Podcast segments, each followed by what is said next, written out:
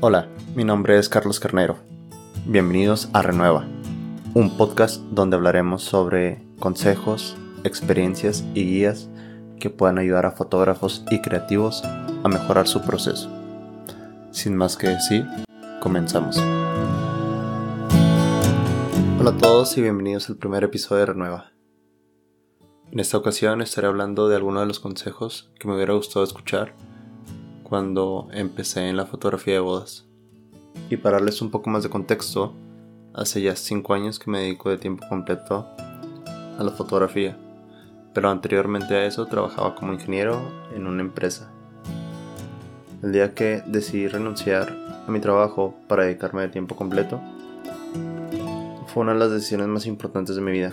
Y también siento que me faltó un poco investigar más del tema y todo lo que aprendí fue a base de algunos errores, eh, algunas buenas experiencias y pues sobre todo el tiempo.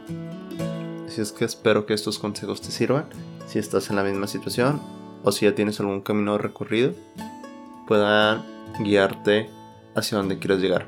Y el primero y tal vez el más importante es conservar o identificar tu estilo personal. Aún recuerdo el día que alguna persona me dijo que mis fotos eran extrañas. Ya tenía tiempo yo haciendo boda, aunque no de tiempo completo. Y cuando me llegó ese comentario, realmente lo tomé de muy mala manera.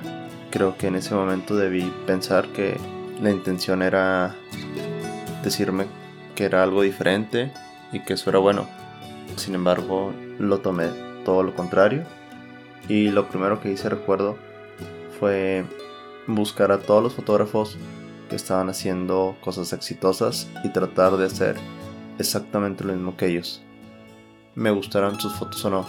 En mi desesperación por conseguir el mismo número de likes que ellos tenían, replicaba sus fotos. Eso eventualmente me llevó a tener cierta frustración en mi trabajo porque no lo estaba disfrutando. Se había vuelto algo como muy de oficina y no fueron las razones por las cuales yo había dejado mi anterior empleo. Así que llegó el momento de sentarme, pensar exactamente qué era lo que quería. Y cuando llegué a una decisión fue buscar ese estilo personal que yo había tenido. Lo, lo que hice fue ver mis fotos eh, de años anteriores, ver cuáles me gustaban, qué es lo que estaba haciendo, qué es lo que no estaba haciendo y empezar a buscar constantes. Al igual empecé a ser más consciente de todo lo que me influenciaba, todo lo que me gustaba, incluso hasta mi forma de vestir. Llegué a la conclusión de que mis fotos no eran, por decir, extrañas, tenían una influencia diferente en los demás. No era el único que estaba haciendo ese tipo de fotos, o no soy el único que está haciendo ese tipo de fotos. Pero al ser más específicas, hay poca gente que está haciendo exactamente lo mismo.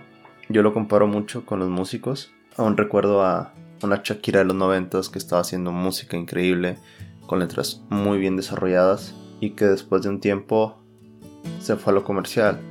No voy a criticar si esto estuvo bien o esto estuvo mal. Estaba buscando un objetivo en particular, que era ser el hit del momento. Para eso tuvo que hacer una música más digerible y que estuviera como al alcance de más gente. Si me pongo a pensar, mis fotos se parecen más como una banda de rock. Y esto es porque, a pesar de, de que no son para todos los gustos, siguen siendo exactamente eso. Como música para ellos. Se me viene a la mente Queen. Y los que no han visto la película biográfica, por favor háganlo. Es una gran película en la parte donde llega Freddie Mercury a presentar Bohemian Rhapsody después de haberla grabado por bastante tiempo e imprimirle ese toque personal de ópera, la rechazaron porque era demasiado dramática y se salía de los estándares de duración de ese tiempo para la radio. Las personas dijeron que nadie le iba a creer, que era demasiado extraña y Freddie y Queen se aferraron a esa canción. Terminó siendo un hit. Si es que hoy en día hay grupos que quieren hacer el como el hit del momento y hay otros grupos que quieren ser como leyendas. Pasa lo mismo en la fotografía de bodas o en cualquier ámbito donde estés haciendo cosas creativas. Ya será tu elección si quieres hacer el hit del momento o quieres pasar a ser leyenda. Después de eso, para mí fue simplemente sencillo este, hacer las fotos que sigo haciendo. Ya tenían un sentido, ya tenían un porqué y las disfrutaba mucho más. Si es que sería mi primer consejo. El segundo, y no menos importante, es no te compares. Compararte con otros fotógrafos te va a llevar a una frustración. Primero, porque tú no sabes el camino que ellos recorrieron para llegar en el punto donde están y hacer las fotos que están haciendo. Y segundo, por lo que comentaba es que cada persona tiene un propósito personal y en eso va englobado también el estilo personal. Entonces, no te abrumes, cada persona tiene un proceso diferente. Mi experiencia fue hace algunos años eh, cuando empezaba todo esto de los premios. Yo veía gente que los ganaba y yo no figuraba en ese ambiente. Entonces, por tratar de, de sobresalir, empecé a hacer las cosas de mala manera y hacer fotos que no me gustaban y sí, tal vez gané algunos reconocimientos, pero sacrifiqué todo lo que me apasionaba. Hoy en día pues me han nominado bastantes premios, no los he ganado, pero entiendo que no es el final, sino es parte del camino. Son consecuencias de...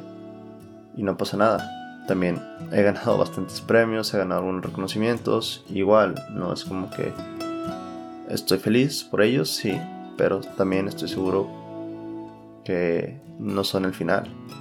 Y eso es bastante importante porque al no compararte vas a seguir enfocado en tu trabajo. Se me había pasado a comentar y hay una documental bastante increíble eh, que se llama The Hero Dream y habla bastante sobre como ese perfeccionamiento de tu trabajo, de estar buscando siempre lo mejor si tienen oportunidad, véanlo. Les va a hacer mucho sentido esta parte de buscar un estilo personal y de no compararse. Realmente, cuando lo llegué a entender, para mí me cambió totalmente mi visión de muchas cosas acerca de esto. Ahora está entre mis documentales favoritos y visualmente es wow. Es de los mismos creadores de, la serie de Chef Table. También, si no la han visto, en, se encuentra en Netflix y visualmente es increíble. Y bueno, el tercero, también bastante importante, sería entender que, aparte de ser algo de arte, algo de pasión, también lleva su negocio. Y lo debes de tratar y de cuidar como tal. Entender esto para mí fue muy complicado porque jamás lo vi ni en la escuela ni en la vida y fue un proceso bastante difícil entender que eh, debo de conocer mis gastos, debo conocer mis ingresos, debo de conocer cuestiones de números, cuestiones de estadísticas y empezar a ser más ordenado en ese sentido, como una empresa cualquiera. Tú vas a cualquier negocio, ellos llevan su contabilidad, llevan todo este tipo de, de orden con los que pueden ir mejorando continuamente. Yo te recomiendo que si aún no has empezado a hacer eso, no empieces a hacer ya. Hay bastante talleres, hay bastantes expertos que te pueden ayudar. Lo más fácil es empezar a conocer tus ingresos, tus ingresos y ya basados en eso puedes sacar números y saber cuánto es lo que necesitas cobrar por boda, cuántas bodas necesitas tener al año para tener unos eh, números saludables que te permitan vivir bien. Haz un plan de negocios, piensa en ahorrar para tu retiro, piensa cuánto tiempo quieres estar dedicando a la fotografía, piensa cuánto necesitas ganar para las temporadas bajas, en qué vas a invertir, este, piensa en tu equipo y sobre todo organízalo, escríbelo para que lo tengas como de una manera más tangible y lo puedas ir modificando conforme vayas creciendo o irlo adaptando conforme sea necesario. Creo que es un tema bastante importante que muchos fotógrafos y creativos en general desconocemos porque nos ocupamos más de esa parte artística y descuidamos bastante esta parte como de negocios. Y al final de cuentas, pues llevamos uno ya sea que seamos como autoempleados o tengamos una pequeña empresa. Al final, creo que una de las claves del éxito es esta parte, saber administrar, saber organizar, saber anticipar, saber cuándo hay que invertir, cuándo no. Y yo creo que el último consejo sería invertir sabiamente. Al principio de mi carrera, lo que más me preocupaba era el equipo y decidir comprar el mejor equipo que en ese momento me alcanzaba y descuidé bastante otras áreas. Creo que si hoy pudiera volver a hacer esa elección, invertiría más en educación, invertiría más como en la manera de hacer las cosas que en el equipo. Hace poco pasé de una Nikon 850, que es un monstruo de cámara, a una cámara más sencilla de, de Fuji y me permite hacer exactamente lo mismo que hacía en, con la otra cámara no tengo ninguna limitante. Incluso me gusta hasta más por la parte práctica, este, accesible, que es un tema que hablaré más adelante en otro podcast. Pero sí, creo que muchas veces me quedé sin dinero por tener como el equipo más nuevo para invertir en otras áreas. Y es algo que me hubiera gustado hacer. Así es que si invierte en tu educación y más adelante invierte en, en equipo. Y si pudiera darte un último consejo es la constancia. Sé constante, sé constante. Sé proactivo. No esperes a que lleguen las oportunidades y empieces a crearlas.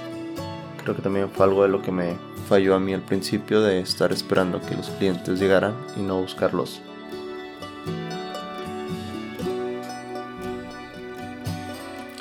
Aún recuerdo poner muchas excusas cuando otros fotógrafos me invitaban de segunda cámara o cuando eh, tenía así ciertas oportunidades porque no tenía dinero, porque no tenía el tiempo o porque X o Y cosa.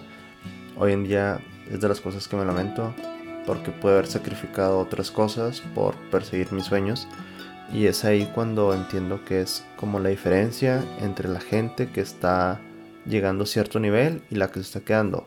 Porque unos están siendo proactivos y están buscando de alguna manera hacer que pasen las cosas y no esperarse. Recuerdo mucho esta ocasión donde eh, un fotógrafo me pidió que si me podía acompañar de segunda cámara. Le dije que claro, pero pues él estaba en otra ciudad y yo estaba en Chihuahua y me decía que, que no, porque estaba muy lejos. Y yo era como que bueno, estás perdiendo una oportunidad. No te cuesta más que dinero venir. O sea, no, no es tanto, es como verlo como una inversión. Y era el tema que hablaba, como de invertir sabiamente en ciertas cosas. Hay veces de que como le damos más prioridad del equipo o otros detalles, eh, ya no tenemos ese capital para invertir en otras áreas que si lo piensas un poco, hay bastantes fotógrafos que se están moviendo mucho por hacer que pasen las cosas. Creo que no nos podemos quedar atrás. Y bueno, en los siguientes podcasts estaré hablando aún más sobre estos temas. Creo que me faltó mucho que decir. Pero la idea es que también ustedes participen y me escriban a mis redes sociales o en mi correo info arroba carloscarnero.com.mx de qué es lo que les gustaría escuchar en estos programas. Les mando un fuerte saludo, espero que tengan una gran semana y nos vemos en la próxima edición.